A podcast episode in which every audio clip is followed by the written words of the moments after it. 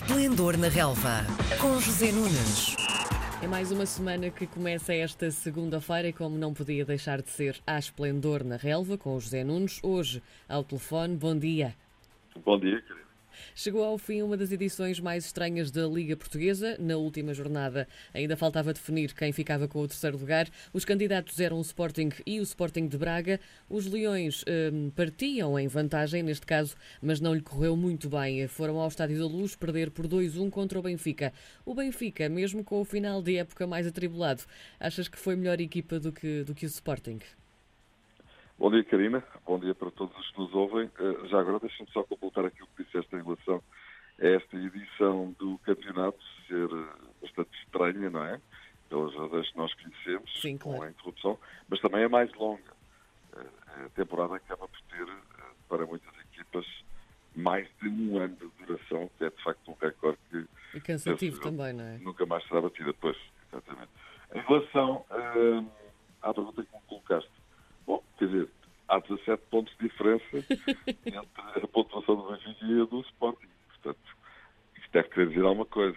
É evidente que o Benfica teve aquele crash que lhe custou uh, desligar-se da luta pelo título, uh, abrindo caminho para que o Porto, com todo o mérito, uh, arrancasse para o título de campeão. Também é verdade que o Benfica fez uma primeira volta de campeonato extraordinário e o Sporting não. Aliás, o Sporting creio que bate o recorde de derrotas numa só época, 17 nas diferentes competições, o que é uma coisa absolutamente impressionante. Sporting que teve um número também ele igualmente impressionante de treinadores. Começou com Marcelo Casa, Leonel Pontes, Silas, Rubén Amorim. Isso é uma época extremamente atribulada, perdeu jogadores muito importantes a meio da época, como Base Doce, como Rafinha e principalmente Bruno Fernandes Uhum. como se está a brilhar a grande altura em Inglaterra,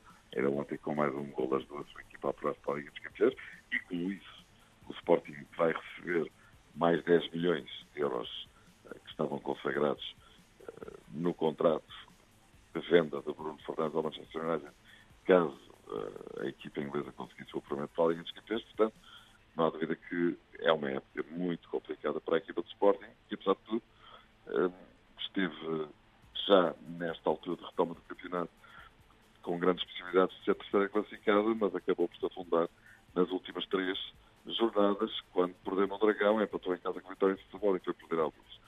E assim sendo, eh, o Sporting de Braga, que ganhou ao Porto pela terceira vez esta época, o que é, É verdade. facto eh, espetacular, e já agora o Benfica também ganhou três vezes ao Sporting em derbys, Supertaça e os dois jogos para o campeonato, em Alvalade e na Luz, mas diria eu que o Braga, em igualdade pontual com o Sporting, acaba por ser o terceiro classificado, já que tinha vantagem no confronto direto com a equipa de Alvalade. Sporting Braga, que também tem um número incontável de treinadores esta temporada, tantos quanto o Sporting, sendo que ainda por cima começou com outro treinador que nem sequer uh, fez nenhum jogo. Estou a falar de Abel Ferreira, que acabou por ir uh, para a Grécia. Depois uh, Ricardo Sapinto, depois Rodana Amorim, depois Custódio e finalmente Arturo Jorge. E no meio de tudo isto, o Sporting ainda consegue ser terceiro classificado, ganhar a taça da Liga e ter uma grande performance na Liga Europa, o que é de facto absolutamente extraordinário, dada a instabilidade na equipa técnica que o clube viveu ao longo da temporada. Mas sim, o Benfica, enfim, com essa vantagem pontual tão grande sobre o Sporting Braga e Sporting, evidentemente, mereceu ser segundo classificado, da mesma forma que o Porto mereceu amplamente o título de campeão, como todos os campeões. Falando um bocadinho também desse jogo do Sporting de Braga com o Porto, achas que ambas as equipas estavam motivadas para vencer ou o Porto, neste caso, já estava com a cabeça na final da Taça de Portugal? Não, francamente não creio que fosse isso. Vamos ser o Porto uh, entrou a ganhar no jogo, na primeira parte foi superior, houve teve alguns problemas de lesões, o Uribe, por exemplo, marcou Sim. o gol do Porto, lesionou-se imediatamente, foi substituído por Sérgio Oliveira. Mas francamente eu acho que também há mérito da equipa do De Braga ter dado a volta ao texto na segunda metade do jogo. O Braga, obviamente, tinha uma enorme motivação para chegar ao terceiro lugar e sabendo que o Sporting tinha uma primeira luz, mais motivação teve ainda para ir à procura do resultado. Portanto, digamos que acaba por ser um excelente resultado aquele que o Sporting Braga alcança não creio que tenha havido assim grande mérito na equipa do Porto. O, o Braga é que fez pela vida e acabou por se apurar. Agora, se no inconsciente dos jogadores do Porto, já com o título de campeão no bolso, estaria já a final da taça, que se vai disputar no próximo sábado em Coimbra, talvez. Talvez. É uma possibilidade. Uh, o Sporting de Braga, tal como disseste, um, ao ser terceiro no campeonato, fica com acesso direto à fase de grupos Liga Europa. O Exato. Sporting, por sua vez, vai ter de passar por eliminatórias se também quiser chegar à fase de grupos. Que impacto é que isto poderá ter nas próximas temporadas das duas equipas, José? É evidentemente que, eh, dizer, com, com, com o período de férias tão apertado e sabendo-se, pelo menos calculando-se, imaginando que o Sporting vai fazer alterações mais ou menos significativas no seu plantel, quanto mais tempo o governo Amorim tivesse para afinar a próxima temporada, melhor seria.